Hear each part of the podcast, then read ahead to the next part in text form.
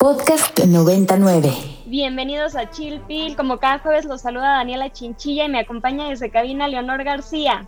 Leo, ¿cómo estás? Dani. Una tarde más de Chill Pill. Así es, bienvenidos a todos a esta dosis de medicina radiofónica. Un gusto estar con todos ustedes. Gracias por sintonizarnos. Así es, Leo, y por qué no les, les recordamos nuestras redes sociales, nos pueden encontrar en Twitter como arroba ibero99 con el hashtag chillpill o en Instagram como chillpill99 o en nuestro número en cabina al 55 529 25 99. Ya saben, dudas, comentarios, propuestas de temas, ahí los leemos. Comuníquense y acuérdense que ya estamos también en, en, plataformas, pueden revivir sus programas favoritos, búsquenos por ahí en Spotify, estamos en Apple Podcast, para que recuerden eh, sus temas eh, favoritos y si tienen alguna duda, alguna cuestión, pues ahí puedan regresar a escucharnos, Dani.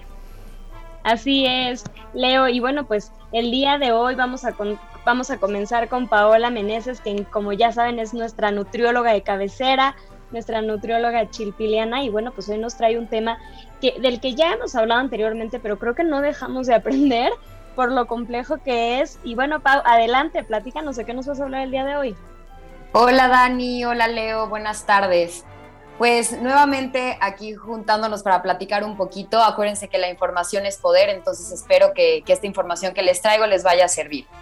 Entonces el día de hoy vamos a hablar del etiquetado frontal de advertencia de alimentos y bebidas no alcohólicas. Estos sellitos que estamos viendo últimamente en los productos procesados y que a veces no entendemos muy bien qué es. Entonces les voy a platicar para qué se hicieron estos sellos. Venga.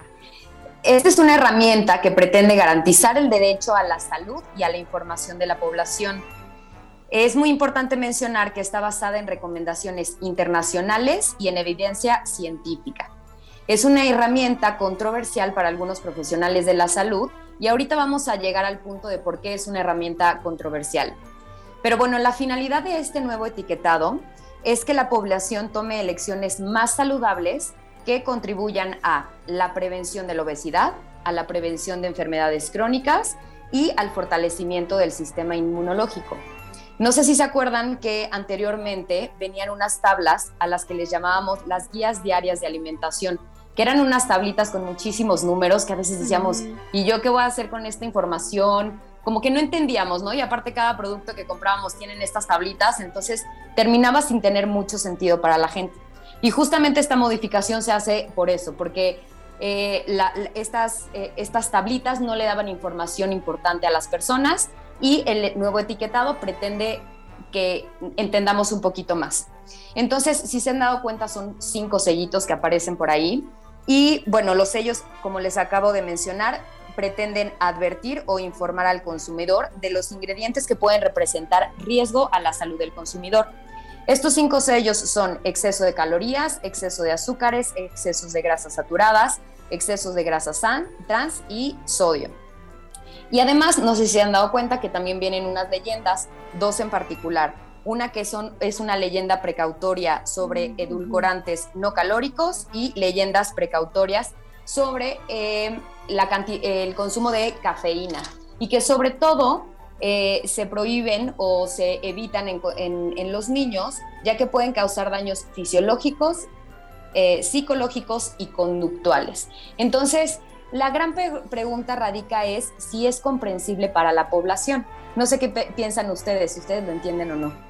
Pues creo que una de las, ay, perdón, Dani, creo que una de las interrogantes es, ¿realmente esto sirve? O sea, entendemos creo que el mensaje, pero el punto es cómo cómo está orientando a la población, ¿realmente está haciendo que las personas eviten estos alimentos o no? Mira, yo en lo particular, Leo, pienso que de primer momento yo creo que sí sirvió, ¿por qué? Porque anteriormente comprábamos cosas que según nosotros eran súper healthy, súper sanas y súper saludables porque son mi botanita light. Y en realidad sí. cuando ven los sellos dicen, oye, pero espérate, yo no sabía que tenía tantos sellos. Entonces, de principio, creo que sí tiene más impacto visualmente para los consumidores. Aparte, no sé si han dado cuenta también que en los productos, muchos para los niños, ya no tienen estas imágenes de carritos, de muñequitos, de animalitos que llamen su atención. Entonces, sí se está haciendo modificaciones, sin embargo, eh, yo creo que hace falta más información, más concientización a la población para que entiendan por qué está ese nuevo etiquetado o qué significa. Claro, yo fíjate que, fíjate Pau, que yo he escuchado un tanto, un poquito de escepticismo, o sea, como que a veces algunas cosas que la, la población general eh, consideraba como muy, o sea, sanas, como lo mencionas, tienen sellos. Entonces, eso hace que, o sea, pierdan credibilidad, evidentemente desde la falta de conocimiento, pero siento que esa es una brecha sobre la que hay que trabajar justo porque no termina de quedar claro cuáles son los criterios para etiquetar, bueno, poner un sello, ¿no? En, en, alimentos que en general se consideraban saludables, ¿no? Claro, y ahí hay algunas, eh, por eso es controversial, porque no nada más es que tengan los sellos, sino muchas veces depende del, de la cantidad Toda, esta información está basada en 100 gramos o 100 mililitros de producto. Entonces los productos que compramos pueden tener menos o pueden tener más. Entonces, en resumen, para mí lo importante es no nada más las etiquetas, sino los profesionales de la salud tenemos que informar sobre los beneficios o lo, o lo malo que pueden causar estos productos en nosotros. Claro, yo me quedo con este mensaje de, ok, pongamos atención a los sellos, tal vez aquello que pensábamos que es muy saludable no lo es tanto, sin embargo necesitamos un poco de información quizá más específica o orientarnos un poquito mejor sobre porciones, etcétera, ¿no? Pau, muchísimas gracias. Gracias por haber estado con nosotros como cada 15 días. Gracias por toda esta información súper importante. Gracias a ustedes. Pau, tus redes sociales, ¿dónde te encuentran? Me encuentran en Instagram como arroba pau-meneses L, S, las dos con S de sopa. Ahí por ahí me pueden contactar. Perfecto. Muy bien. Muchas gracias. pregúntenle a Pau. Pau, que estés muy bien. Nos vemos en 15 días. bye. bye. Dani, y pasamos a un tema muy interesante eh, todos recordarán que pues recientemente hubo un evento sumamente desafortunado en un partido de fútbol, ¿no? Este, este encuentro de barras este, que resultó sumamente violento y retomamos, retomamos la situación para hablar de la psicología del fútbol y la violencia. Desde una perspectiva de salud mental vamos a abordar el tema del día de hoy. Así es, Leo. La verdad es que eh, creo que este hecho, estos hechos recientes se han analizado desde muchísimas perspectivas, aristas, incluso desde pensamientos conspiratorios, yo creo, ¿no? Pero creo que es bien interesante entenderlo desde la psicología social, desde la psicología de grupo, eh, desde la respuesta colectiva que tenemos eh, en determinados escenarios que pueden llevarnos a, a unirnos a hechos que se consideran violentos, ¿no? Entonces, ¿qué te parece, Leo, que escuchamos la cápsula y volvemos con nuestro invitado?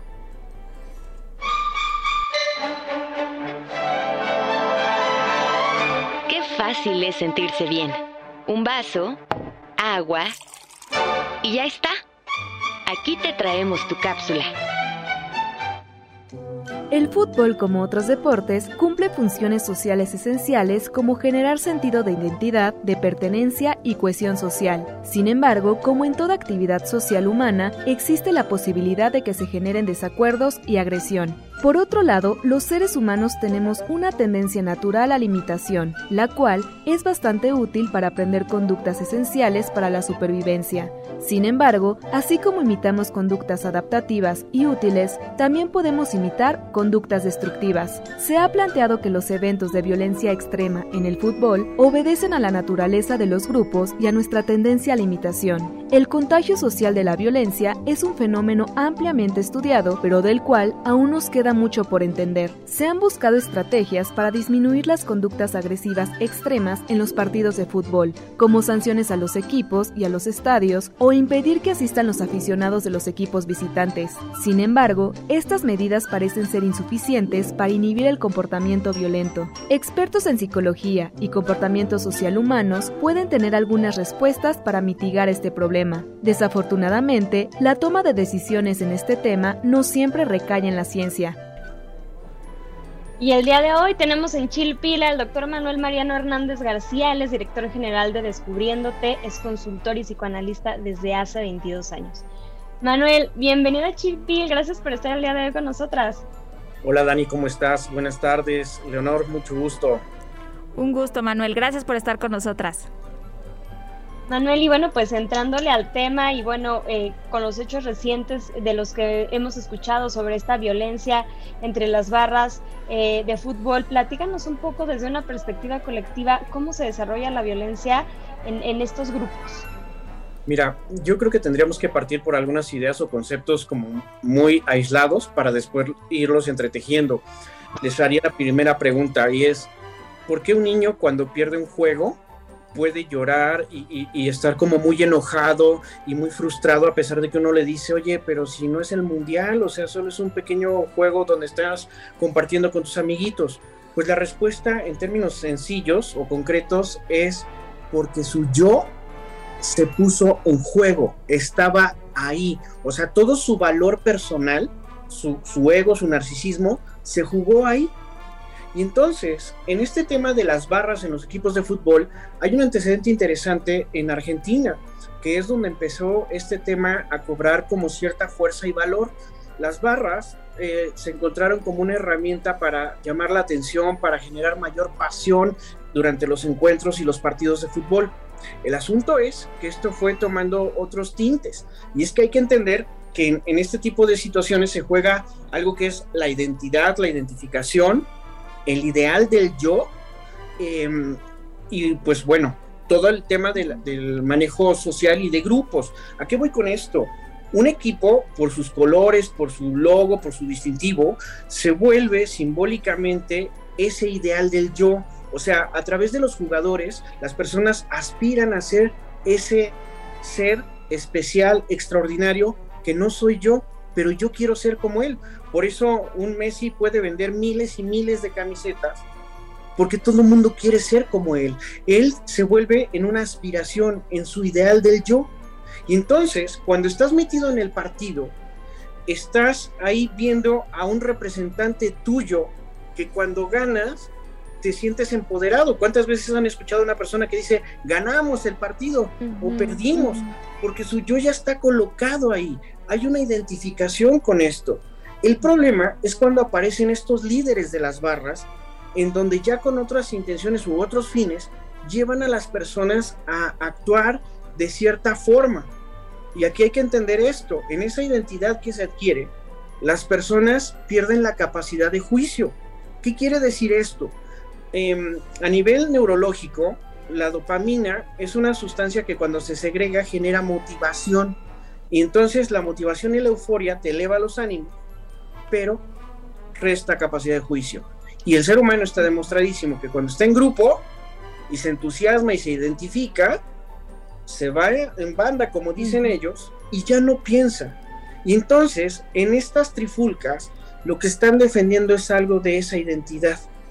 Y hay un antecedente importante entre el Querétaro y el Atlas. En algún momento, cuando el Querétaro estaba por descender, el Atlas gana el partido decisivo al Querétaro. Y entonces la barra del Atlas le hizo burla a la barra del Querétaro. Y entonces hay algunas investigaciones que ya se hicieron al respecto.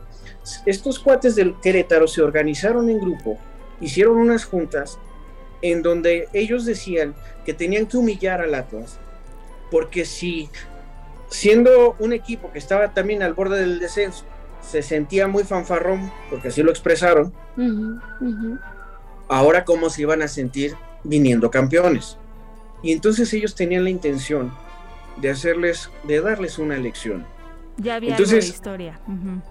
Y por supuesto, entonces esto tiene todo un contexto psicológico, sí, pero también hay todo un tema político, económico, ¿no? Sí. Oye, eh, Manuel, ahorita tú ponías el ejemplo de un niño, ¿no? Un niño que pierde un juego y llora desconsoladamente porque, ¿no? siente que se le que se pone en juego su yo. Pero estamos hablando de adultos, estamos hablando de adultos que pensaríamos que ya tienen una cierta capacidad de juicio y que nos sorprende cómo se puede perder en, en nuestra situación. Entonces, a mí me gustaría preguntarte si entre estos adultos existe algún perfil psicológico que, digamos, los haga más propicios a a expresarse de esta manera, a reaccionar de esta manera tan violenta. Vamos a ir a una pausa musical, vamos a regresar con esta respuesta, vamos a escuchar Payday de Yard Act y ahorita regresamos. Podcast 99.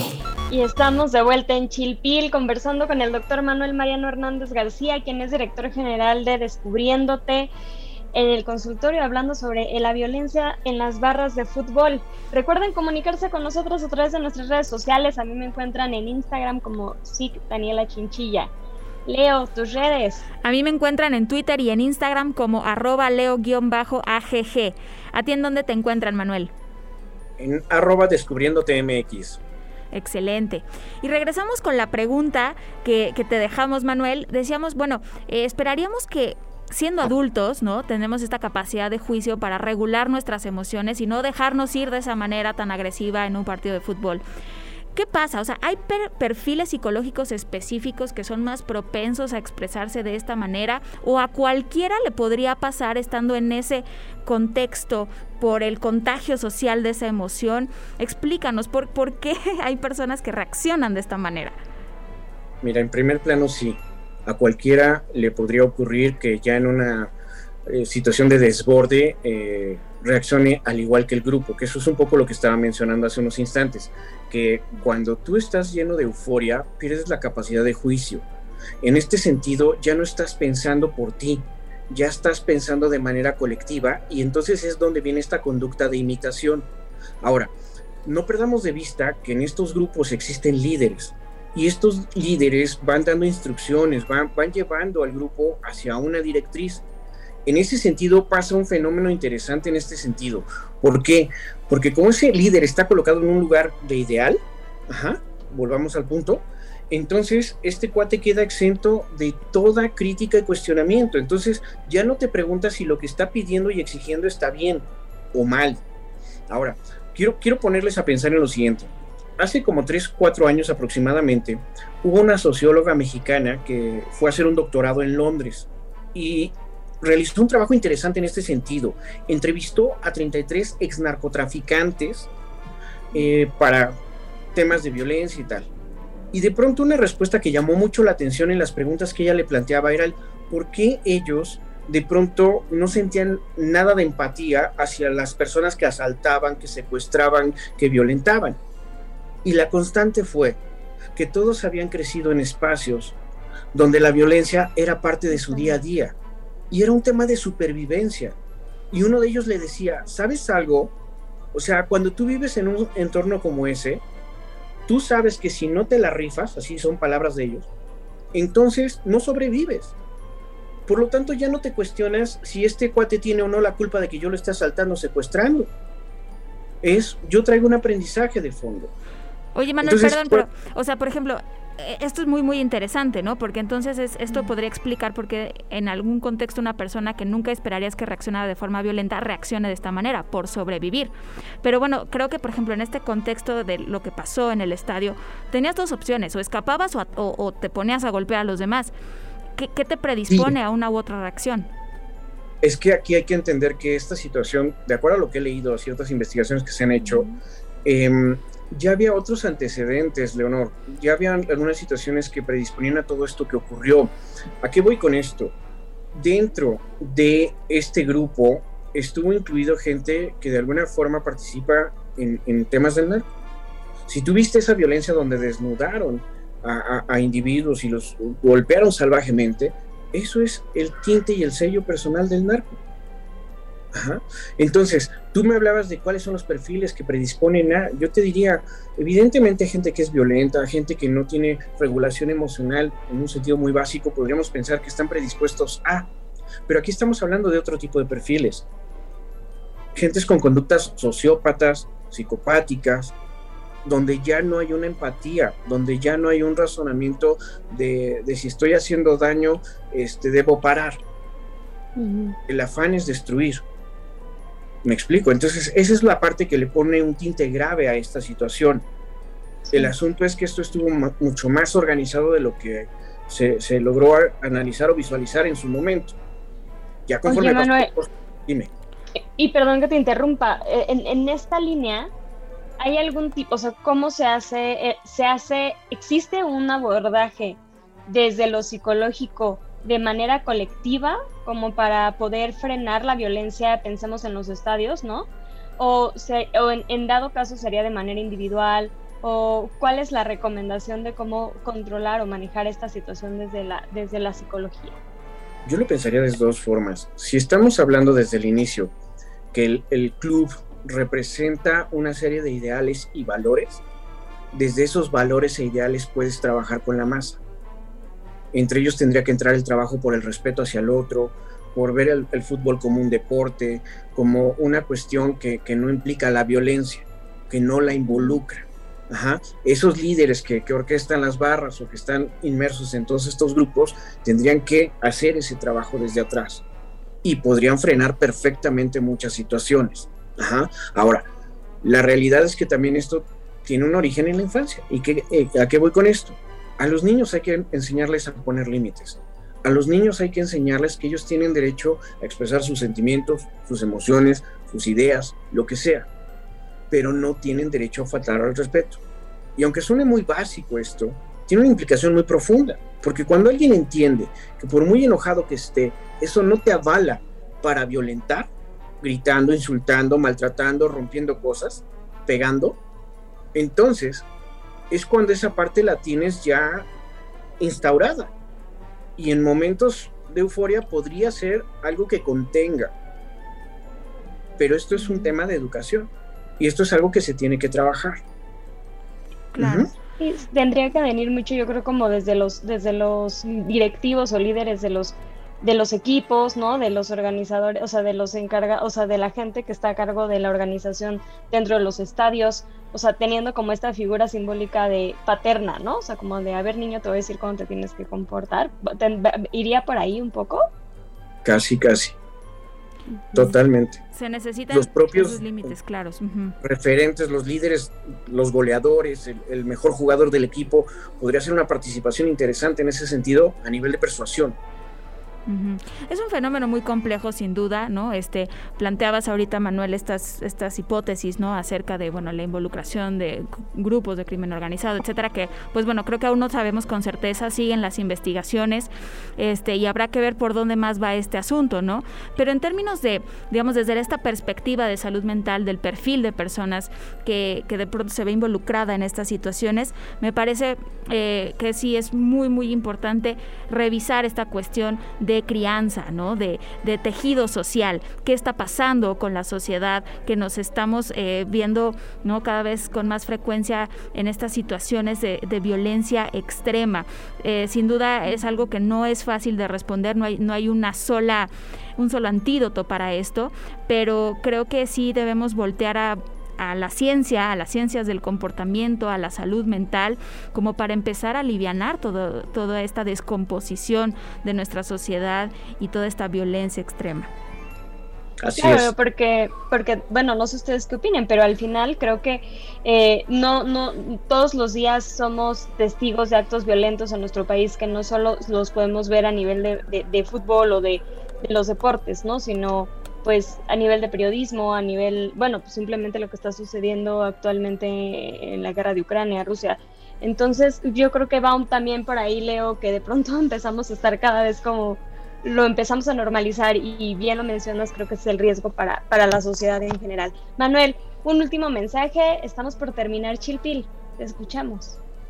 Yo pienso que los líderes sociales tienen que tomar cartas en este tipo de situaciones, como buscando generar un mensaje diferente hacia las personas, buscando amortiguar estos, estos ataques tan violentos. Así es, Manuel. Integrar, no dividir. Gracias. Manuel, muchas gracias. Gracias por, por estas, estos minutos de conversación muy interesante. Y nos despedimos, Dani. Así es, Leo, pues llegamos al final de Chilpil. Manuel, también te agradezco mucho tu participación. Esperamos tenerte pronto de nuevo.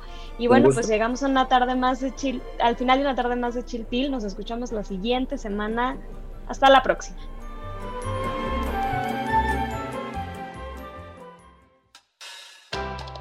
Para esas dudas que causan dolor de cabeza, para esas confusiones que tensan sus músculos, tome Chill el alivio inmediato a sus dudas sobre la salud del cuerpo y la mente.